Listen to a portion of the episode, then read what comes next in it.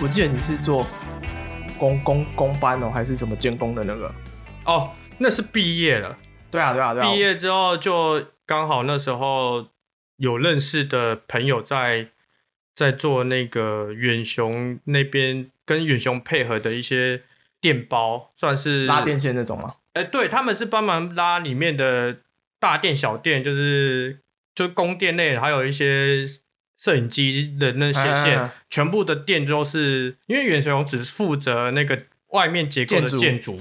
然后里面的那种跑跑的线路啊，大电小电那些线路全部都是外面有承包商，哎，对，那我是跟承包商那个合作的，哦哦，对对对对，就是我去接洽承包商的那些，帮远雄接洽承包商的那个工地主任，那时候去应征啊，然后就是去那边现场，就是其实就是拿了一个设计图，对，说他们哪里有没有配错，然后配错的话，请师傅去改。不是啊，那我记得你做这个也做很久啊。做两年，两年多一点哦。当下对，做两年多一点，然后就回来了。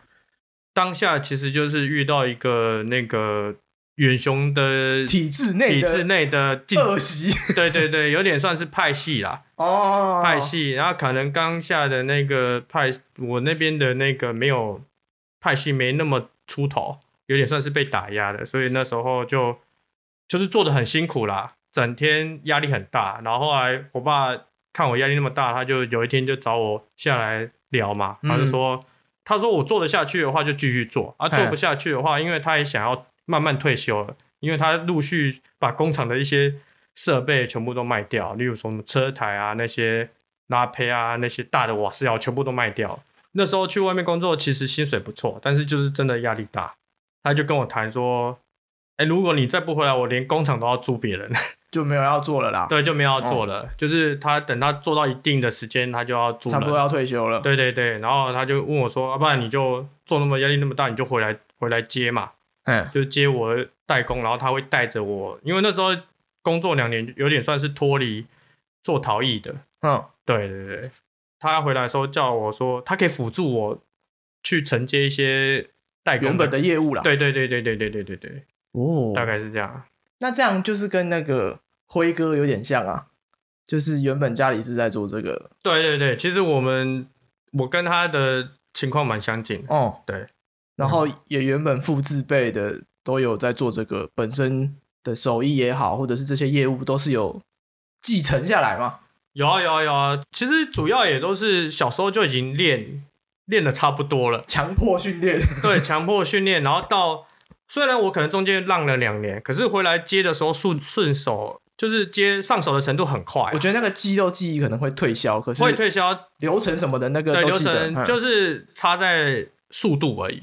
哦哦哦，还有刚开始熟练，可能一开始做五个十个做不好，可是你你超个一个礼拜 下来之后，其实大大部分都回来了。对对对对，大概大部分就回来这样子。那像这样继承或者是说我来继接家业好了，嗯，不会觉得很多的冲突或者是很多的麻烦吗？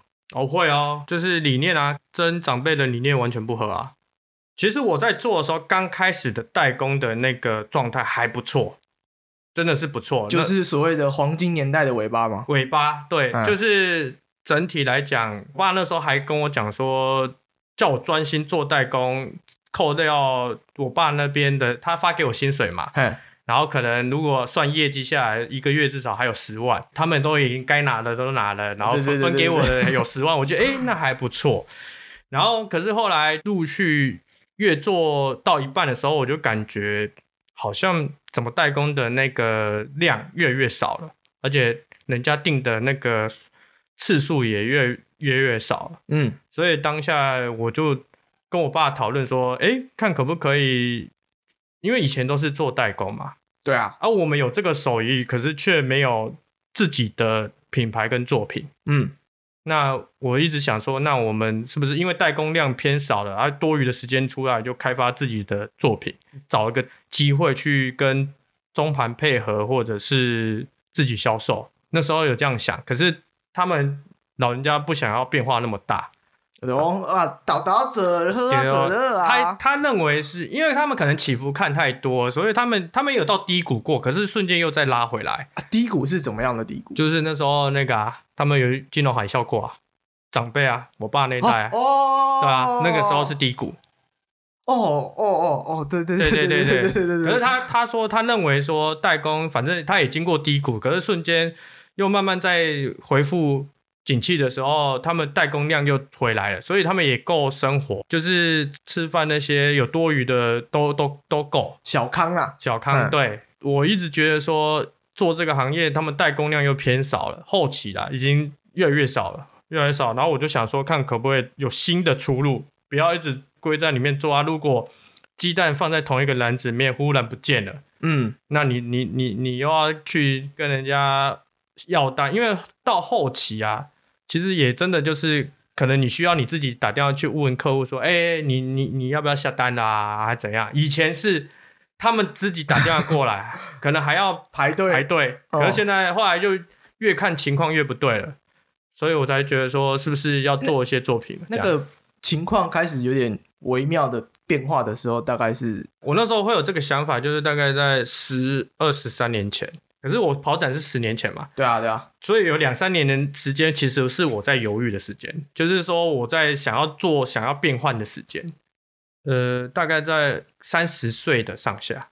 不要看我，我现在已经快四十了，让你看起来是年轻的，没有，就是娃娃脸。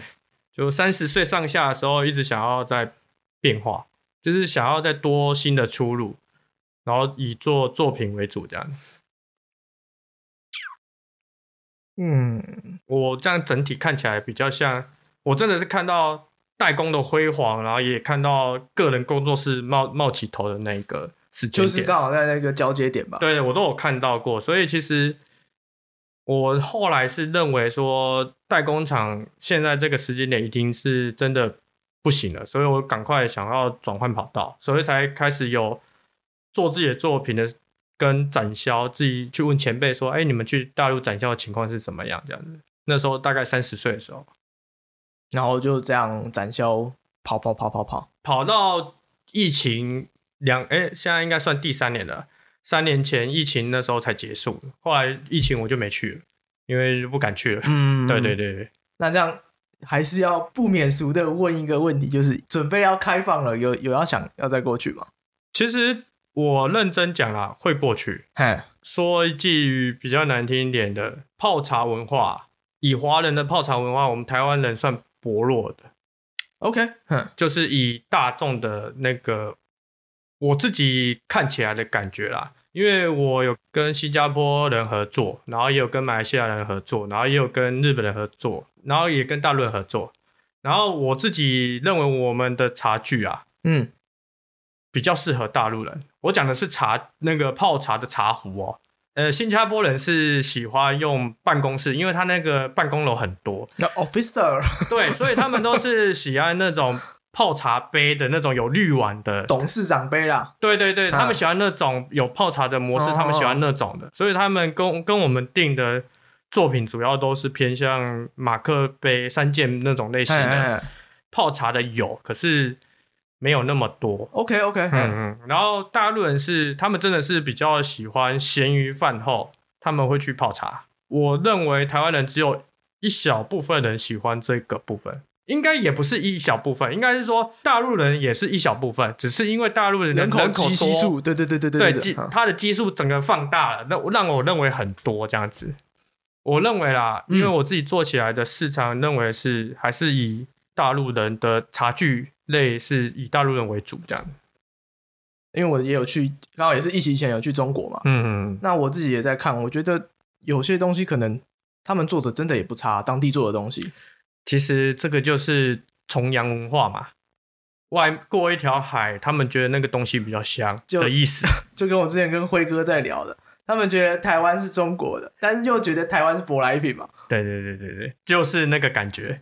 其实我真的认真去看过他们东西，他们真的雕刻啦，然后还有一些上釉的一些技法，我讲的是认真的那个，他们那些老师傅真的是很强。我觉得那真没办法比啊。对，那个真的是很强。他们那那个流水线作业，对他画那只龙的眼睛就画六十年的，你要对对对对对对对对，就像你讲的，一个人做了六十年的那个技法，跟我们从头到尾一只龙都是我们自己雕的那种方式，其实是差很多，差很多。对，所以他们是专精某一个方面，然后整套留起来，发现整个作品其实雕的很精细，是真的。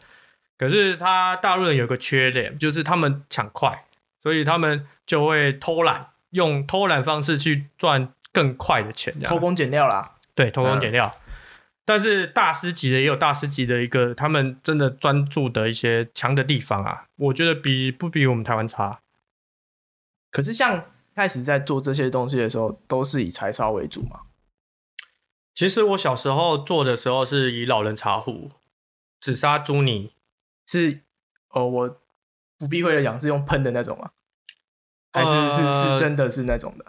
我国中以前真接触的是不用喷的，就真的是真材实料那个。对，国中以前就是国中在做的那个，我的印象是没没有喷。哎，但是大概在呃五专的那个打工的那个时期，就开始真的有喷了。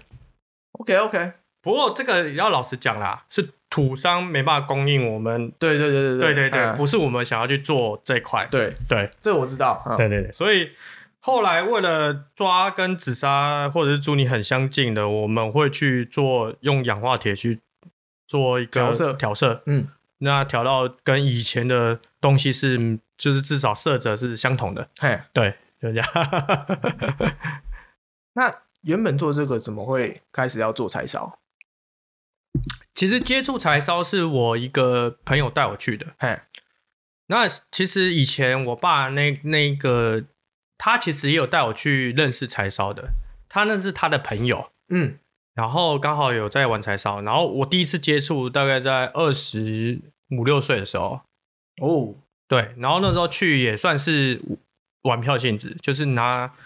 自己拉了一些几几件东西去去帮忙烧，然后也是跟着我爸的一个朋友去做他的打下手的工作这样子。他也不可能真的让我去做头彩啊。那时候是第一次接触柴烧的时候，可是中间有浪一下。大概在认真来讲的话，后来是认识认识那个麦老师，麦老师，对，认识麦老师的时候才开始真的开始玩。大概在二。让了两两三年之后才遇到麦老师，就大概二二十八岁左右那时候，然后就开始烧完就觉得很有兴趣，嗯，因为烧出来每次每次烧出来的东西都不太一样，所以就觉得很有兴趣，就会开始钻研。所以那时候去麦老师那边烧的时候，算是很常去，而且就是麦老师每一窑我都有跟这样子。我毕竟不认识那个麦老师啊，嗯，那我会比较想问的是，那麦老师对于柴烧的看法跟。所想表现的东西是哦，麦老师其实是去财富窑，就是那个财富窑那个廖老师那边去跟他学习的哦，学到他觉得可以的时候，出来自己盖窑的。他刚好要盖窑的时候，我认识到他，所以我又去他窑厂去，就一起合作，这样也不是合作啊，去帮去帮忙帮忙，然后顺便学习。他烧的东西就比较符合廖老师。就是那个味道，可是他有他自己的一个新的见解，可能烧制的方式，后来又在自己独立出来做一套他他属于他的系统，这样子比较不一样。那以廖老师他们在，或者是麦老师烧的话，他们喜欢那种深沉古朴的味道，嗯，他们喜欢比较黑，然后带那种好像从土挖出来那种老味道的那种烧制方式。就是紫深绿釉啊，黄釉的那种感觉，对对对对，然后要有那种黑色跟红色的一个渐层的交错的那种感觉。啊，应该这样讲啊，就是也看过很多所谓的不同的柴烧体系，嗯，比如说像大学的时候的吴金伟老师哦，嗯，然后那个时候柚子也偶尔会来我们学校烧，对对对。对，那其实每我后来发现每个人对于。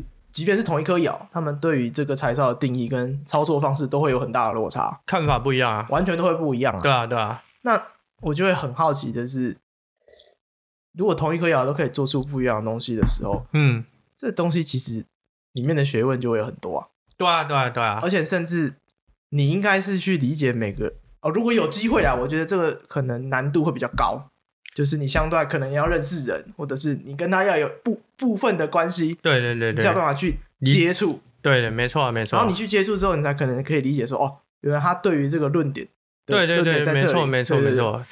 可是你要跟他熟悉啦，对啊对啊对啊。其实亚太那颗窑，那时候我有去烧。我那时候其实你应该有看过，只是你不知道那时候。对对对，我我因为我跟柚那时候我是跟柚子有合作啦。没有这个要先澄清一下，大学的时候我知道我知道，屌的跟 觉得自己很屌都没在理人。真的真的没有啦，就主要是跟应该是你学长我那一群我比较熟啦，就是叶那个就是田中田中那那个我比较熟。叶一良。对对对对对对，然后我比较他们的那那群人比较认识啊。就其他我都我都不认识，我也是不喜欢打交道的。就是如果我跟他没有认识的话，我也是默默在那边做自己的事情，不会主动去问人家说：“哎，你要怎样怎样的，对吧？” 我大概又可以理解为什么一开始我们说那个展会，可能那种忠实的粉丝会有不同的想法，然后去类似有点踢馆的这个行为。很明显的，这些东西都没有在沟通啊，好像很难去得到一个共识，或者是说讨论。这个就是我们台湾人不团结，我觉得这个部分蛮可惜的啦。因为每个人烧制的方式有他的一个秘方，或者是手法。嗯，因为以前的一些陋习啊，老一辈的陋习很多，看播看播就算了，有些还会报假资讯啊，还是 还是反正就是会整理的意思啊。嗯嗯嗯。真的是蛮多，我算是好的，因为我遇到的老师，例如说廖老师、麦老师，他们都是肯跟你教的。可是都是必须你要发现问题，你去问他，他才会跟你讲。他不会，他们没有那么主动，他们会觉得说是你要从盘你自己看啊，你自己学啊。可是他们你问他，他们基本上都是跟你讲正确答案。我觉得这样就很好了，对，这样就很好了，真的。我听他们，例如说其他。人去外面学，或者是其他以前老前辈他们在学柴烧的时候，哇！我听他们在讲那个，那以前陋习很严重，我算是很幸运的一个。我在想的是，这个门槛超高的。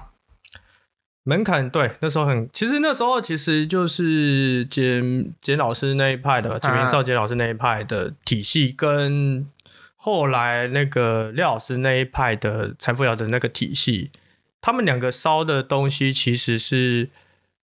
其实有前后顺序，是算是简老师把日本柴烧带进来的。嘿，对，在衍生出一些旁系，还有廖老师的那个财富窑出现，然后那时候整个柴烧才是最兴起的时候，有点算是整个大爆发的时候。所以我那时候听廖老师他们在讲以前的事，说他们有很多老师啊组成 team 啊，然后在比赛说烧的怎么样。其实我我觉得那时候那个气氛很好。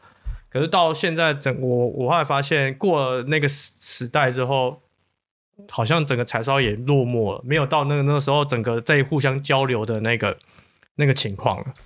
不会像现在就是好像很落寞，然后大家都防，好像防防人跟防贼一样这样子感觉啦，我自己感觉对。因为我都会有一个好奇的点是啊，这个。可能我不是既得利益者啦，所以我觉得这没什么好防的啦。嗯，然后我就觉得你继续防啊，好啊，后面没有人的。可能我觉得到他不做的时候，他才会想要再找学生，或者是来不及啦，就没办法。我也觉得就啊，没办法，对，没有办法。我之前有一次参加过那种柴烧的研讨会，嗯，然后。呃，雨台人都是那种哇叫得出名字的重量级，我们就不说出来了。哦，OK OK。对，然后那时候去，他们就说：“哦，那我们要来讨论柴烧今后的走向，或者是说柴烧未来对于台湾的定义是什么，定位是什么。”OK，我觉得这个题目很好，嗯，去去连接，或是去有一种学术性的讨论，嗯，然后去的哦，好，我觉得满满心期待嘛，嗯，而且听听看这些前辈们到底在做什么。第一个就说。哦，我几年的时候开始盖柴窑。哦，我以前的时候是怎样怎样。哦，我是第一个在怎样怎样的。哦，好，OK，OK，OK，OK。哎，好，我想说，放放不下身段啊。我我觉得你要稍微阐述一下你的来龙去脉，我买单。但是就没了。嗯，就没了。你你也不讲一下什么比较正确性，或者是说你对于柴烧的看法，不会觉得说你一定要说你的是对的，但是这个是个研讨会，那不是就是大家要把东西丢出来嘛？对啊，对啊。然后我第一个听完就一头雾水，然后哇，这是研讨会，不是你个人个展的。啊，那好，算了算了算了算了。然后第二个，他就说：“哦，柴烧很难哦，柴烧就是怎样怎样怎样怎样。”然后又没了。然后我就想：“哎哎哎，不对吧？” 然后第三个就说：“哦，我跟你们讲哦，柴烧就是那个时候我从哪里哪里开始，我就是第一个盖柴窑，然后怎样怎样。”我想，这这其实。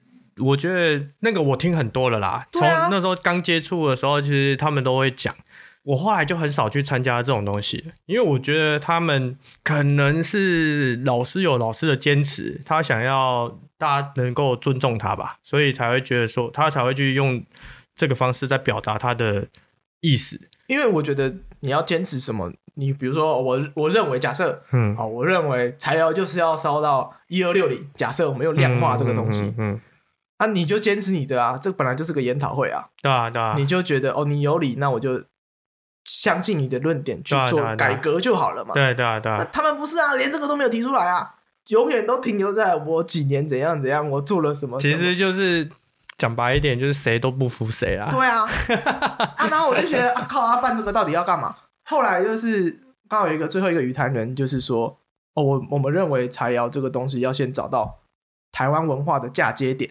或者是台湾文化的生活脉络，对啊，对啊，然后可能才会有下一步，可能才会有什么什么什么。那现在台湾的，比如说饮茶文化是百花齐放，其实它没有一个固定的形式或流程。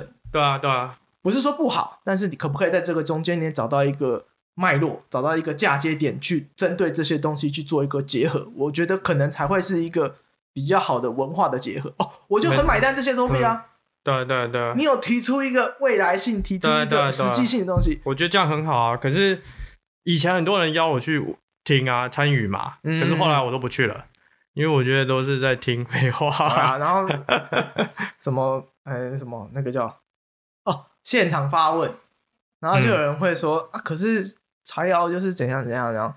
然后我觉得他们的回答也很奇怪，就是偷换概念，你知道吗？偷换什么？就是他，比如说哦，我觉得柴窑可能是怎样怎样怎样怎样，他不针对这个问题回答，他就说哦，我有些话想跟你讲，但是有点难听哦。那我想哦，OK 啊，OK 啊，反正这是个研讨会嘛。啊，他就说，因为你就是不懂柴窑。我想说，靠，这什么回答？我想说什么叫做我不懂柴窑？我就是不懂才来问你啊。其实我跟你讲，那个真的是，我只能讲啦，柴烧接触到现在。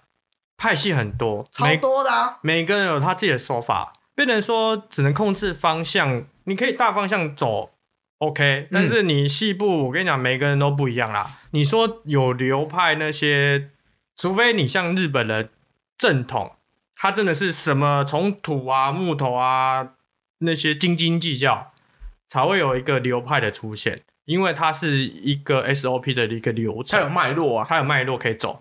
但是我们台湾是目前没有没有，而且很随机，连叫的木头都很随机。对，所以不会派系出来，不会不会很，就是变成说你顶多是一个笼统的概念，不会是细到细部到像日本那种概念。因为我说到这个，我就是说我去展销有遇到日本人，因为那时候有一个日本老师来我的摊位逛，要要问我一些事情的时候，他用日文问，对对对对对，然后我就不会讲嘛。不会讲之后，我就他就摸摸鼻子就走掉了，因为我真的就不知道怎么去跟他沟通。然后后来是那个大陆的朋友带，可能去他的展位，然后会讲日文，所以那个老师就拖着他过来跟我，就是在问我一些问题，然后希望我找时间去他那边就是拜访，嗯，就是去日本那边拜访，因为他会觉得我们台湾的柴烧怎么可以烧的这么金这么亮？他真的是这样子跟我讲，用翻译翻译出来的。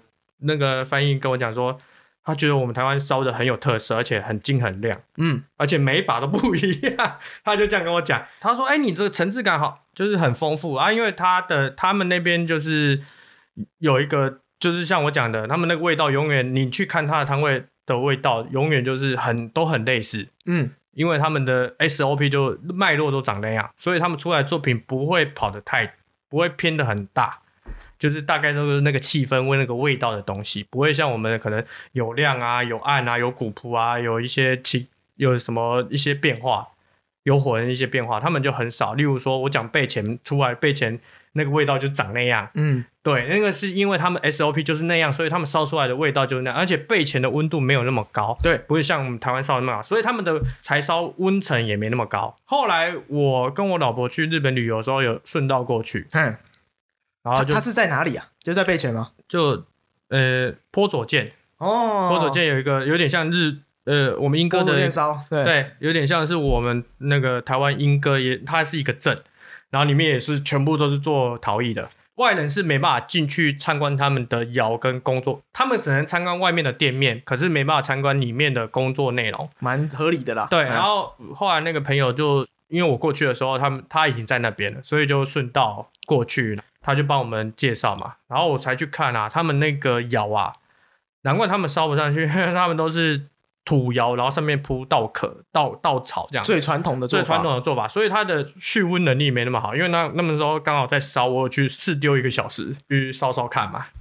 然后后来烧一烧，想说哇，难怪那么难烧，因为他们的那个窑体原本就不适合，没办法承受这么高温高压。因为一你温度一上去之后，它压力就出来了。对。它那个漏气蛮多的，窑的后半段上面冒烟，什么东西在冒烟？OK OK。然后然后烧一烧，我想说哦，难怪他们都会烧出那个味道，就是因为窑的问题。所以后来我有跟他做交流，我也给他看我的窑的照片，就是因为我们是砖窑嘛，嗯嗯。然后那些窑的照片，他才觉得哦，所以他后来就有一些，就是透过他们的那个业务，一直就是那个那个大陆人翻译翻译 翻译，一直问我，一直问我说，哎。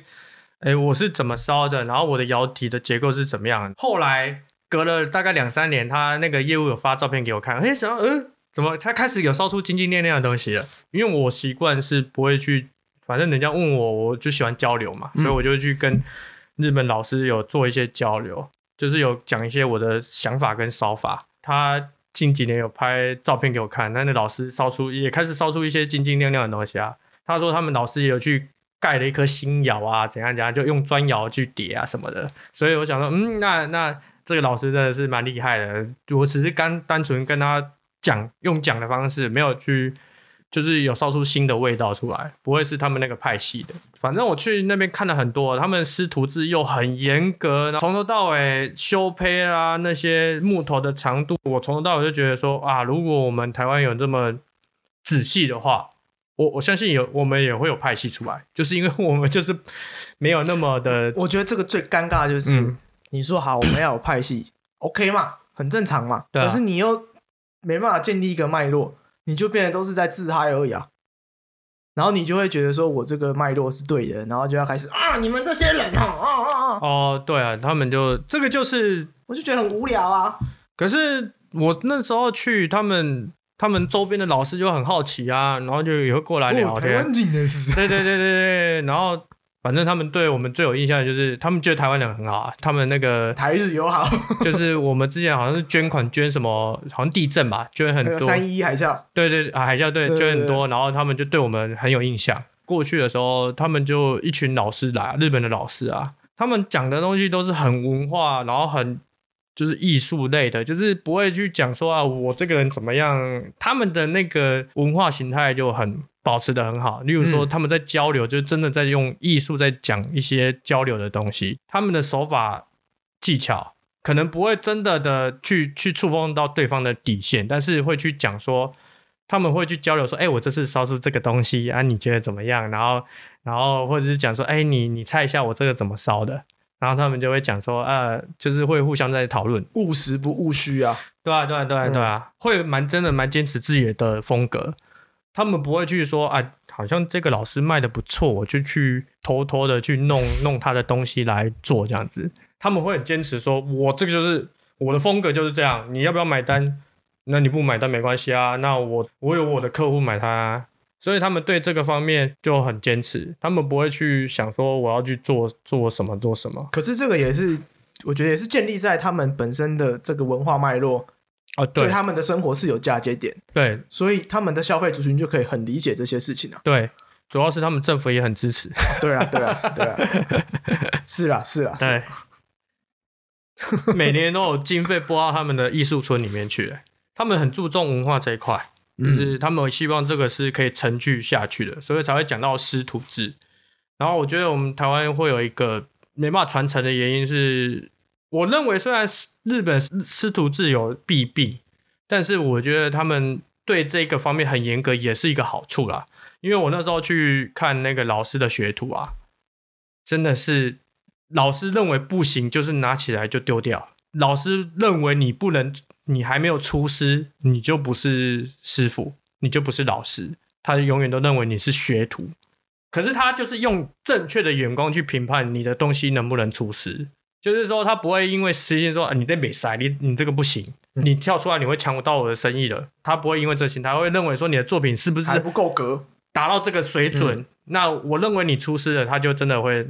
就是出师这样，对。可是他们真的就是很严谨，因为我认为有一些真的做的不错啊。他他们卖东西啊，学徒的真的就是放在一一一坨，然后边边角角，然后很便宜在卖哦。然后老师的东西都是放在架子上，然后每个都是哇，那个价格就非常漂亮的，操。可是学员的那些东西卖掉是归老师的。哦，是这样啊？对啊，对啊，对啊。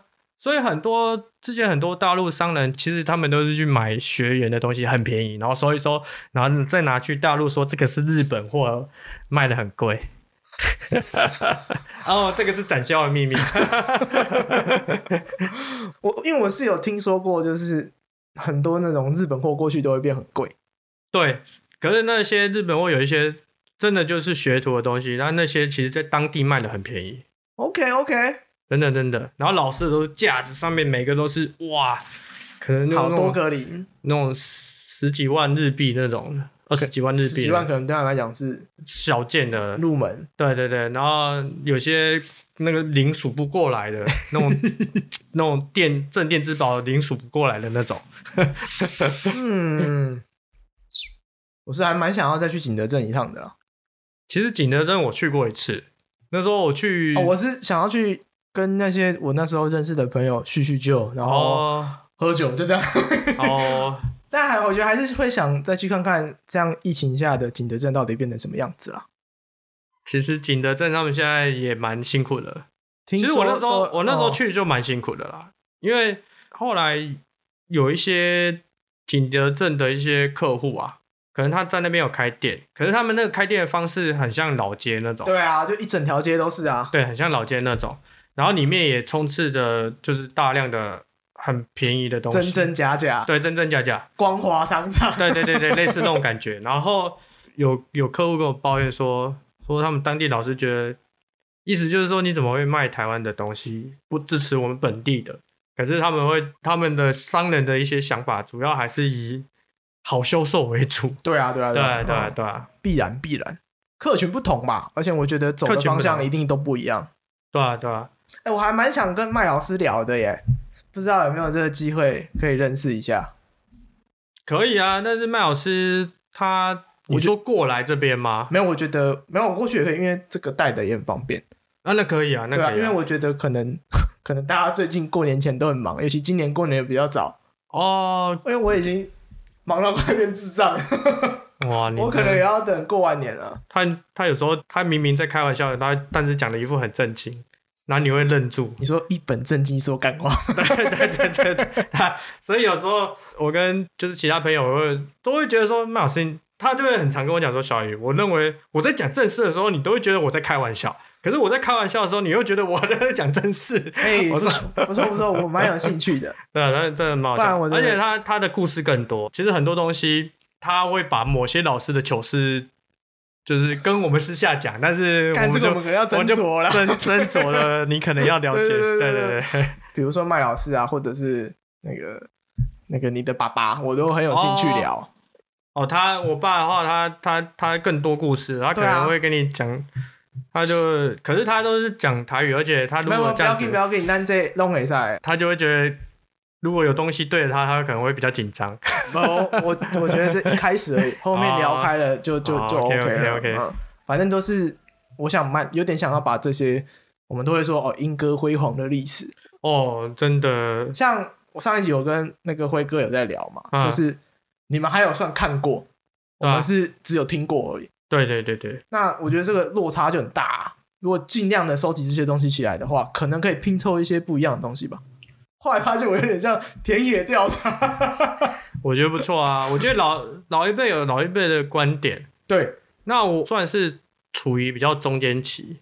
应该是说，我看过那个桃子娇年华的辉煌哦，真的，因为小时候去帮忙嘛，就是那时候真的是哇，那个英哥哇，那个人人多到我，我觉得政府应该注重这一块，就是可以把我们英歌这一块的一个嘉年华再重新弄回来，不要单独只放个某一些既得既得利益者啊，这样讲会不会太直接？不会不会不会，没有指名道姓，对对对对对。那就很明显，我们就不是既得利益者啊！对，就是因为才会这样讲嘛。对对对，没有啦，我是希望说大家都公平，有机会就可以去申请这一块，把它弄得像一个盛会啦，一年办一次就好啦。我我相信英歌陶瓷的一个兴起，靠这个就可以了。不要说兴起啦，你是说大家都会期待这个盛会的话，我相信英歌陶瓷不会这么落寞。那就是没有人要做啊，不就是这样而已吗？大家处在这个当地，每个人都有机会去去申请。你知道场场地有弄得像露天那个也可以啊。而且我觉得这样子也可以给一些新的一些作家一些机会嘛。不要说讲白一点，就是那些老屁股在占位置就很麻烦。啊，没有，就你你你你要给一些新的新的。那我如果台湾。这么好，我干嘛去展销？我干嘛去大陆？这个我我认为是很实在的问题。没有那个市场，那我们这个陶瓷又算是很夕阳中的夕阳。我一直以为我跑展的那个时候是很夕阳，可是那时候我还觉得说，哎，还不错。就是说去大陆展销的时候，我觉得至少还有小康的那种那种环境。嗯，那认真做画还有小康啊。不认真做的话可能会赔钱。OK OK OK。对对对。然后我一直以为那时候已经算很落寞，因为那时候也听展校前辈讲说什么第一天去啊，全部都是被抢光啦，什么有多好又多好啊这样子。可是我们那时候去都是啊，客户斤斤计较啊，怎么样啊，要跟你凹东西啊，已经遇不到那那时候已经觉得好像很落寞，就是啊，有时候客买的多，我们给他凹一点算了，嗯，那也没关系。到这个疫情出来，发现哦，我没办法去跑展销的时候，发现哇。我才开始慢慢接触台湾的贩售的客户，可是因为疫情关系，中盘也不跟你拿货了，所以你变成说，你变相是自己要要要去去接触客人，接触客人的时候，你才会发现说，应该是说对这个陶艺文化没那么的注重，买东西的时候会考虑 CP 值，CP 值对，就像你讲 CP 值又要好又要便宜，又要当你花一个心思很多心思在做一件作品的时候。然后你又开的贵贵的时候，台湾没有这个市场，你没有办法去说你花了二十天做的一把壶，但是你单价可能你卖了两三万台币，还是算便宜哦。你花二十天做了哦，一天工钱一千而已。对啊，已经很便宜喽，你算很便宜，而且这个有可能烧起来还会坏哦。对啊，对啊，所以不可能都好的。你会觉得说，哎那我在台湾卖的话，我干脆就。简单快速就好，我不要用那个，我不要再多花心思在下面，在这只壶上面嗯，因为没有那个市场，那你多花这个心思在这边，那那没办法，因为台湾现在的环境就是这样。那我那时候也遇到一些国外的，我是觉得就像日本嘛，然后欧美那些老师，虽然可能疫情下来。我讲白一点，就是政府对他们文化艺术这一块真的很注重，所以他们会定期的帮他们办展、免费的参展，或者是免费的一些活动，让展示一些他们的作品，增加额外他们的收入，或者是会有一些补助金。现在，例如说像你们这一辈跳要跳进来做陶艺的，真的很辛苦啊！我认为你们真的很有勇气，直接在又跳进来做陶艺了，能能存活的人真的很厉害。我认我自己是。私下真心认为是这样，是你唔甘险的。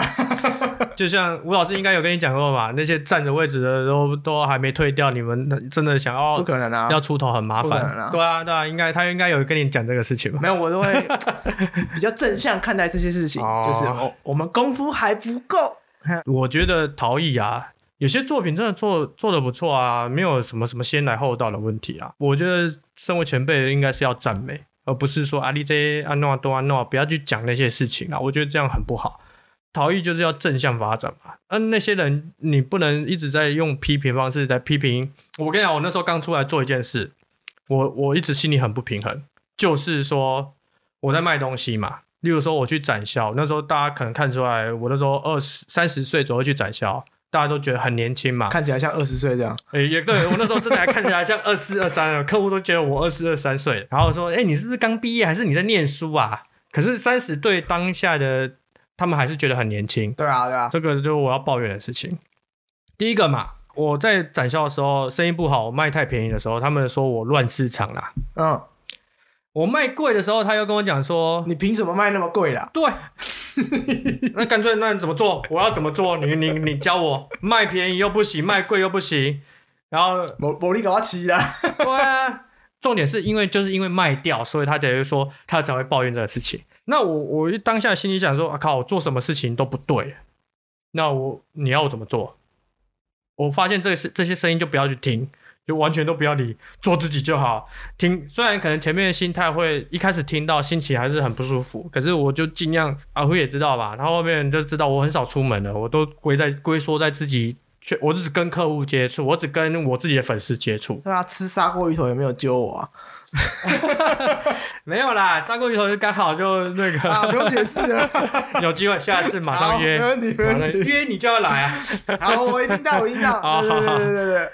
我们这个中间辈的，我自己认为啊，如果有新的陶艺家出来，我们都不会太吝啬去去去跟抗波，或者是去人家问我，我们都会去讲。对啊，对啊，我不知道，我刚才会是习惯这样了，其他人我不知道，但是是希望说，我已经从那个部分已经苦过来了，我不要在新新的人进来之后。他遇到的不要都是我以前遇到的那些人啊，嗯，例如说新朋友进来，我们都保持的很欢迎的态度，然后有有有一些问题，我们都是都是明讲的，不会说，哎，你要看播还是要干嘛的啊？不是啊，现在还有新人要进来吗？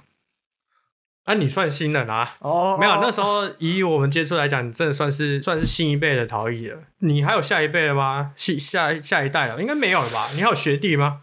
我是有学弟啊，可是都差不多年纪啊。啊，对啊，那差不多年纪，那你们应该算是比较同一辈。同一辈，对。到我能这么做之后，至少我从我开始改变，然后等你们到我们中间辈的时候，有一个新辈跳出来的时候，你们也可以这样子做。对啊，我是希望这样啊，所以才会希望说，如果你有什么问题，或者是有什么需要帮忙的时候，我你问我，我们当然是说，哦，OK 啊，如果能帮忙，我们就帮忙。其实我觉得，本来就每个人都会有每个人见解，我要做的就是把这些记录下来而已。我没有觉得哪个人哪对哪个人错，这个好无聊，有什么好对错的？我觉得立场不同而已，没有没有什么对错。